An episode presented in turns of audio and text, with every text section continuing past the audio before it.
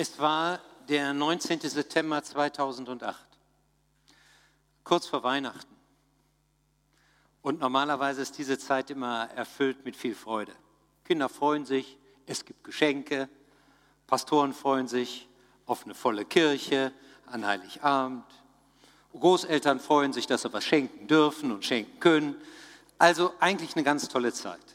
Aber an diesem 19. Dezember 2008 war das bei mir völlig anders. Die, an diesem Tag war es so, dass ich in eine völlig andere Stimmung kam. Und dabei war es, hatte ich, hatten wir gerade ganz großartige Wochen hier erlebt. Das Zuhause für Kinder war ein Monat vorher eingeweiht worden mit 1300 Gästen. Ich kann mich nicht erinnern, dass wir so viel jemals hier im Zentrum hatten. Die Gattin des Bundespräsidenten, Frau Köhler, war hier. Fantastisch. Zwei Wochen später wurde die Matthäusgemeinde mit ihrem Projekt Ein Zuhause für Kinder deutschlandweit im ZDF zur Primetime am Samstagabend gezeigt und es wurde gesagt, ein vorbildliches Projekt. Aber jetzt an diesem 19. Dezember 2008 war das alles für mich wie passé. Alles vorbei. Um 11.40 Uhr änderte sich meine Stimmung an diesem Freitag völlig. Mir wurde mitgeteilt, eine Mitarbeiterin, die unseren Antrag bei der Fernsehlotterie bearbeiten sollte, hat diesen Antrag ohne Rücksprache mit uns und ohne Angabe von Gründen einfach gestrichen.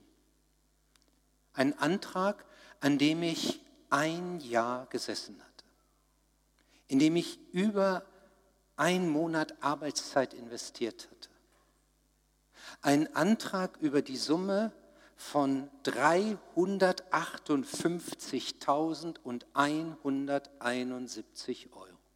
Ohne Rücksprache weg. Ich hatte gerade vorher, eine Stunde vorher, dem Vorstand gemeldet, wie wir so finanziell dastehen. Und eine Stunde später wurden eine Summe von 358.171 Euro gestrichen. Ich weiß nicht, ob du das schon mal erlebt hast. Und dazu kommt noch Folgendes. Von Anfang an wurde mir eingeschärft für diesen Antrag, den kann man nur stellen, wenn noch nicht mit dem Bau begonnen wurde. Das heißt, sobald hier erste Steine und weiß ich was statt also bewegt worden sind, dann kann man den Antrag nicht wiederstellen oder neu stellen. Aber inzwischen waren nicht nur Steine bewegt worden, inzwischen war das ganze Zuhause für Kinder fertig. Wir hatten Einweihung gefeiert. Nur noch ein paar Wochen später sollte der ganze Betrieb hier dann starten und startete auch. Mir war es in diesem Augenblick so, als ob mir der Boden unter den Füßen weggleitet. Und ich fragte mich, was, was soll ich machen? Alles im Griff? In dem Moment hatte ich nichts mehr im Griff. Im Gegenteil, mich hatte etwas im Griff. Ein dickes, ein riesen, ein großes Problem. Und was machst du dann? Wenn du plötzlich mit einem Problem konfrontiert bist, wo du keine Lösung siehst. Wie geht man damit um? Ich möchte euch hineinnehmen in das Leben eines Mannes, der sich eh ähnlich ohnmächtig oder vielleicht noch ohnmächtiger fühlte in einer bestimmten äh, Situation in seinem Leben. Abraham. Die Bibel berichtet uns darüber im ersten Buch Mose im Kapitel 15. Danach redete der Herr zu Abraham in einer Vision. Hab keine Angst, Abraham, ich selbst beschütze dich. Ich werde dich auch reich belohnen. Aber Abraham entgegnete, ach mein Herr, mein Gott, was willst du mir denn schon geben? Ich habe keinen Sohn und ohne Nachkommen sind alle deine Geschenke wertlos. Ein Diener meines Hauses, Eliezer von Damaskus, wird meinen ganzen Besitz erben. Nein, erwiderte der Herr, nicht dein Diener, sondern dein eigener Sohn wird den ganzen Besitz erben. Er führte Abraham aus dem Zelt nach draußen und sagte zu ihm, Schau dir den Himmel an und versuche die Sterne zu zählen. Genauso werden deine Nachkommen sein, unzählbar. Abraham nahm dieses Versprechen ernst. Er setzte sein ganzes Vertrauen auf den Herrn und so fand er Gottes Anerkennung. Darauf sagte der Herr zu ihm, ich bin der Herr, der dich aus der Stadt Ur in Babylon herausgeführt hat, um dir dieses Land zu geben. Herr mein Gott, erwiderte Abraham, woher kann ich wissen, dass dieses Land einmal mir gehört? Da sagte der Herr, bring mir eine dreijährige Kuh, eine dreijährige Ziege, einen dreijährigen Schafbox, eine Turteltaube und eine junge Taube, schneide sie mitten durch, lege die Hälfte einander gegenüber, nur die Tauben zerteile nicht. Abraham tat, was der Herr ihm befohlen hatte, und dann passiert ein nächstes Wunder, das habe ich jetzt mal nicht in den Text reingenommen, dass eine Flamme durch diese ganzen Teile hindurchgeht und mit einem Schlag alles verbrennt. Und dann schließt der Text, so schloss der Herr einen Bund mit Abraham, und versprach ihm, ich gebe deinen Nachkommen dieses Land von der ägyptischen Grenze bis zum Euphrat. Das Erste, was wir hier bei Abraham sehen, und das ist jetzt so, Abra, Abraham hieß zu diesem Zeitpunkt nur Abram. Später wird er Abraham heißen und das bedeutet Vater vieler Kinder. Aber in dem Moment ist er einfach Abraham, ein großer Fürst, mehr nicht. Aber in diesem Moment hatte er auch etwas. Er hatte ein dickes Problem. Gott hatte hier zwar gesagt, fürchte dich nicht, Abraham. Ich bin dein Schild und dein sehr großer Lohn. Aber Abraham sagte, danke. Aber damit kann ich im Moment nichts anfangen. Ich habe ein Riesenproblem. Was willst du mir schon geben? Ich habe keinen Sohn und ohne einen Nachkommen sind alle Geschenke wertlos. Ein Diener meines Hauses, Eliezer von Damaskus, wird meinen ganzen Besitz übernehmen. Nun muss man dazu Folgendes wissen. Abraham hatte vorher einen Auftrag erhalten. Gott hatte zu ihm gesagt, durch dich soll die ganze Menschheitsgeschichte gesegnet werden. Von dir wird ein großes Volk kommen, das zum Segen für diese Welt wird. Du wirst ein ganzes Land besitzen. Und dann hatte Abraham alles verlassen. Er hatte seine Heimat verlassen, seine Verwandtschaft. Er hatte sogar die Götter verlassen, die bis dato in seiner Verwandtschaft, an die man glaubte.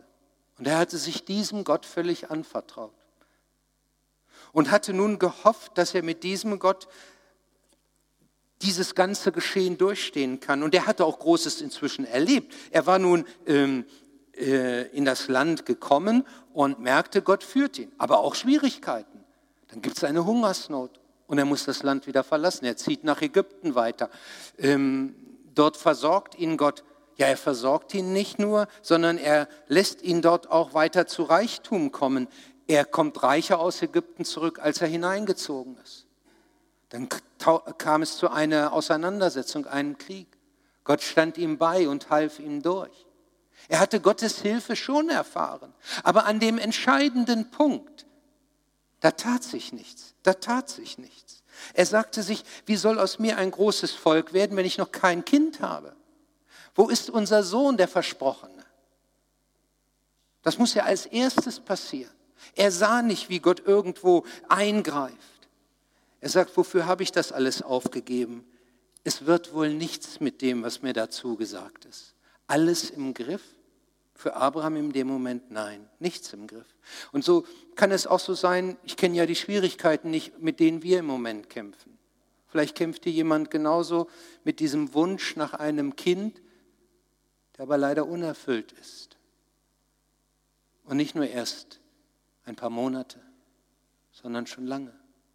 Und das ist schwer, das kann ich euch sagen. Vielleicht wünscht sich ja auch jemand einen Partner, eine Beziehung an seiner Seite. Hat schon alles versucht. Freizeiten, mal geguckt, gibt es Kennenlernfreizeiten, irgendwelche christlichen oder anderen Partnervermittlungen. Aber das war alles nichts. Vielleicht ist auch was anderes. Vielleicht kämpfst du im Moment mit Schwierigkeiten im finanziellen Bereich. Versuchst zu viel, du drehst den Euro zweimal um. Aber irgendwo hast du das Gefühl, du kommst nicht auf den grünen Zweig. Vielleicht ist es auch nur eine Prüfung, vor der du stehst. Und weißt nicht, wie du sie schaffen sollst. Hast noch eine Chance. Aber wenn du die versemmelst, ist vorbei. Vielleicht ist es auch was ganz anderes. Du hoffst darauf, dass du hier in diesem Land als Flüchtling bleiben kannst und dass man dich anerkennt, damit du nicht wieder zurück musst in den Iran oder den Irak. Vielleicht hoffst du auch, dass deine Familie du endlich mal wiedersehen darfst, die noch im Syrien im Krieg ist. Ich weiß nicht, was deine Probleme sind, aber wahrscheinlich hat jeder von uns solche Sorgen. Alles im Griff? Heute ist der 11. September 2015. Ist ein, ein, 2016 ist ein Jubiläum. 15 Jahre liegt es nun zurück, dass diese Katastrophe in den USA, im World Trade Center und an anderen Stellen, dieser furchtbare Terroranschlag geschah. Hast du das Gefühl, dass wir heute die Dinge besser im Griff haben? Ich nicht. Auch Sätze wie wir schaffen das lösen heute nicht gerade Begeisterungsstürme aus. Und auch dieser Ausruf Yes, we can ist heute nicht mehr mit gleichem Glanz belegt. Alles im Griff, im weltweiten oder im persönlichen Bereich. Wahrscheinlich hat jeder irgendwelche Ecken unterschiedlichen Ausmaßes, an denen er gerade kämpft. Und das, das Fatale kommt ja noch, je wichtiger dir das ist, wo du gerade eine Sorge hast, wo du hoffst, dass sich was ändert, desto weniger ist es oft, was du an Einfluss darauf hast. Da kannst du, du, du, du überlegst, was du machen kannst und irgendwie ist dir das alles entnommen. Und da gibt es dann noch Einflüsse, die, über die wir ja gar nicht bestimmen können. Was kann ich dafür, dass ich hier bin? Was können wir dafür, dass wir nicht in Aleppo in Syrien geboren sind und jetzt da sind? Nichts. Und wir merken Dinge, die ganz stark sich auf unser Leben auswirken können oder werden, die haben wir nicht so einfach im Griff. Und dann kommt noch etwas dazu, der Zeitfaktor. Und der ist eine Verschärfung. Denn manchmal arbeitet die Zeit gegen uns. Die biologische Uhr läuft ab. Du wirst immer älter und die Zeit für Veränderung immer schmaler und du kannst nicht erkennen, wie das gehen soll. Für Abraham wird diese Zusage Gottes und die Zeit zum Problem. Es entsteht in ihm ein Konflikt. Weißt du, welcher Konflikt? Der Konflikt zwischen Glaube und Realität. Gott hat gesagt, so wird es kommen. Und dann ist da die Realität. Und die sieht völlig anders aus. Und wenn das lang genug dauert, dann taucht irgendwo die Frage in uns auf, ja, ist das vielleicht alles nur Wunschvorstellung von mir? Habe ich das einfach nur geträumt? War das mein Wunsch? Ist das richtig so zu denken? Sind das alles Hirngespinste vielleicht? Ist da wirklich was dran? Um es nochmal klarzustellen, Abraham hat hier keinen verkehrten Wunsch in dem Sinne. Gott hat es ihm ja zugesagt. Du wirst ein großes Volk werden. Von dir wird eine Segensspur durch die Menschheit gehen. Aber er sah nichts. Er sah nichts. Herr, ich habe ein großes Problem. Was willst du mir denn schon geben? Ich habe keinen Sohn und ohne einen Nachkommen sind alle Geschenke, alle deine Zusagen wertlos. Und jetzt die Frage, was antwortet Gott? Was antwortet Gott auf diesen Einwurf von Abraham? Und damit sind wir beim zweiten, entscheidenden. Er sagt, Abraham, du hast ein großes Problem. Und weißt du, was du brauchst? einen großen Gott. Du brauchst einen großen Gott auf dein großes Problem. Er antwortet ihm zunächst mal ganz direkt. Nicht dein Diener, sondern dein eigener Sohn wird den ganzen Besitz übernehmen. Jetzt würde man als frommer Mensch sagen, Abraham, das muss für dich reichen was Gott zusagt, das hält er. Jetzt haben wir reihenweise Bibelsprüche in der Tasche, um zu sagen, das muss man jetzt glauben. Wir haben nicht mehr als das Wort. Verlass dich nicht auf Erfahrung. Stell dich allein auf den Boden des Wortes Gottes, auf den Boden der Bibel. So habe ich es hier schon oft genug verkündigt. So kriegen wir es auch vielleicht hier und dort immer wieder in die Ohren geblasen. So, und dann müsste man doch sagen, so Abraham, das muss jetzt aber reichen. Und?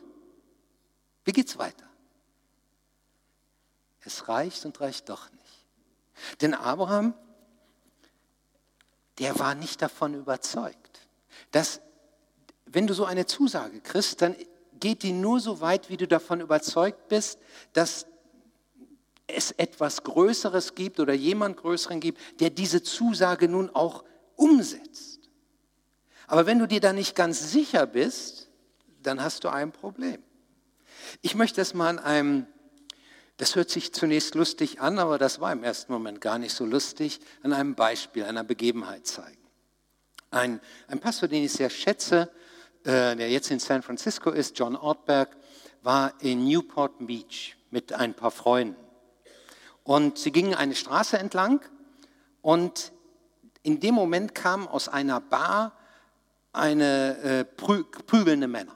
Drei Männer prügelten auf einen Einsamen da voll auf der Straße ein. Und Ortberg hatte das Gefühl, ich muss was tun.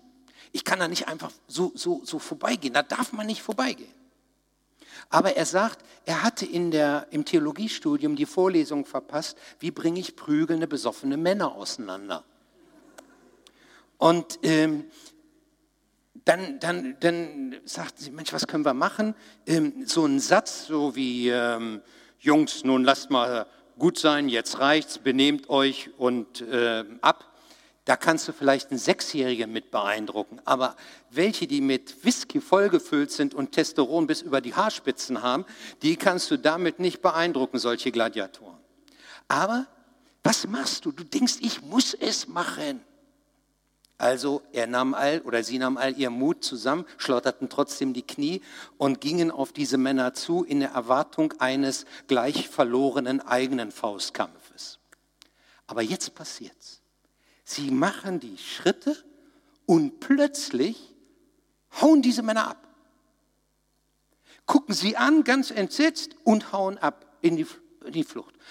Der, der, der, der Ortberg war so überrascht, dass er sagte, warum haut ihr, also er dachte, er hätte das fast gesagt, er hat es nicht gesagt, warum haut ihr denn ab? Und dann dreht er sich um und sieht hinter sich den Rausschmeißer der Bar zwei Meter groß, geschätzte 150 Kilo mit 0,0 Gramm Fett. Und er sagt, Ortberg, in dem Moment änderte sich meine Stimmung schlagartig. Ich hätte noch am liebsten hinterher gerufen, lasst euch nie wieder hier blicken.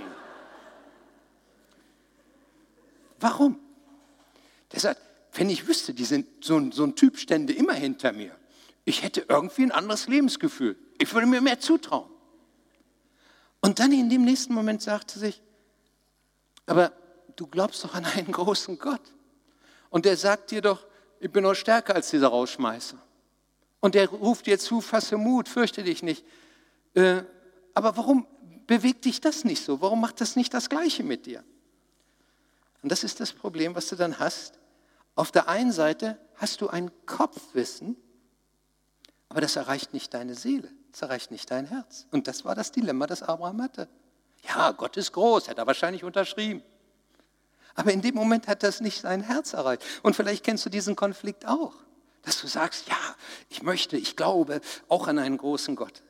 Aber wenn es jetzt vor der, vor der nächsten Herausforderung äh, du stehst, dann äh, schmilzt dieser große Gott und es wird nur ein kleiner. Ein kleiner bleibt übrig. Was macht Gott? Er sagt, Abraham, nun muss ich dein Herz erreichen. Und weil mein Wort dich so nicht erreicht, eine Gegenstandslektion. Geh mal aus dem Zelt, schau mal in den Himmel und fang an, die Sterne zu zählen. Könnte man jetzt die Lampen zählen hier. So viele Sterne. Ich habe das, musste mich ja vorbereiten auf die Predigt, habe vor zwei Tagen, also Freitagabend, das probiert mit den Sternezählen. Das Problem bei uns ist allerdings, dass wir so viel Licht aus der Umgebung haben, Straßenbeleuchtung, andere, äh, dass man das schwer äh, zählen kann. Und dann, je länger man guckt, man muss dann so ein bisschen so gucken, äh, desto mehr Sterne tauchen auch noch auf. Und wenn du dann so machst und willst weiterzählen, dann weißt du nicht mehr, habe ich den jetzt schon mitgezählt oder nicht?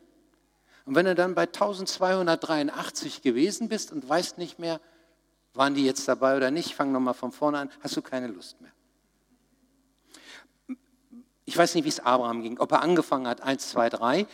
Auf jeden Fall, wenn man mit, mit einfachem Blick und klar, bei klarem Himmel in den Himmel schaut, äh, je nachdem auf welcher Erdbereich oder wo man gerade ist, man kann höchstens 3000 Sterne sehen. Nach der Erfindung des Fernrohrs wurden das 30.000. Heute kann man noch weitaus mehr sehen mit, modernster, mit modernen Teleskopen.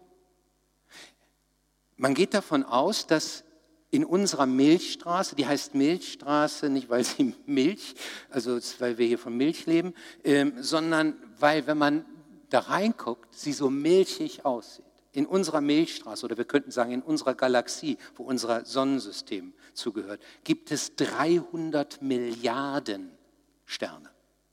Nun gibt es allerdings nicht nur eine Galaxie, sondern viele. Man geht inzwischen davon aus, dass es im, im Weltall 25, nee, 10 Quadrillionen Sterne gibt. Da musste erst mal im Lexikon nachgucken, wie diese Zahl äh, überhaupt aussieht. Äh, 25 Nullen. 25 Nullen. Und wenn man jetzt anfangen würde mit dem schnellsten Computer, den es im Moment gibt, der ist vor ein paar Monaten in China ans Netz gegangen und fängt da an nun zu arbeiten. Wenn man den hätte und der würde nun Tag und Nacht nichts anderes machen, als die Sterne zu zählen, dann würde der eine Million Jahre brauchen. Das Problem ist, der hält nicht eine Million Jahre. Also was soll Abraham machen? Hat er angefangen? Ich habe gemerkt, man muss gar nicht anfangen zu zählen. Ich erinnere mich an einen Augenblick in meinem Leben, wo auch manches mir durch den Kopf gegangen ist. Es war abends, sehr schöner Himmel, klarer Himmel. Und ich guckte in den Himmel hinein und dann konnte ich nicht anders, habe ich mich aufs Gras gelegt und habe immer weiter geschaut und hatte das Gefühl, ich kann immer noch einen Schritt weiter gucken. Und dann dachte ich, Gott, wenn du das alles da oben geschaffen hast und ich sehe ja nur einen Bruchteil davon, dann müsstest du doch auch mit meinen Problemen fertig werden. Weißt du, das ist der entscheidende Moment, wo es von hier hierher kommt. Hier allein an einen großen Gott zu glauben, reicht nicht aus. Es muss unser Herz erreichen. Es muss unser Leben erreichen. Und das war in dem Moment so. Und dann heißt es hier, und Abraham glaubte dem Herrn und das rechnete er ihm zur Gerechtigkeit. Also alles in Butter. Und wenn wir jetzt Hollywood wären, würde jetzt der Abspann erfolgen und das nächste Lied. Aber die Bibel, das wäre nicht ehrlich und die Bibel ist aber ehrlich. Wie geht es denn weiter? Gott macht ihm die nächste erneute Zusage, dass du wirst dieses ganze Land bekommen. Und was sagt Abraham? Ja, woran soll ich denn das erkennen? Eben gerade noch, er glaubte alles und im nächsten Augenblick sagt er, ja, wie soll denn das jetzt gehen? Und das ist der Punkt.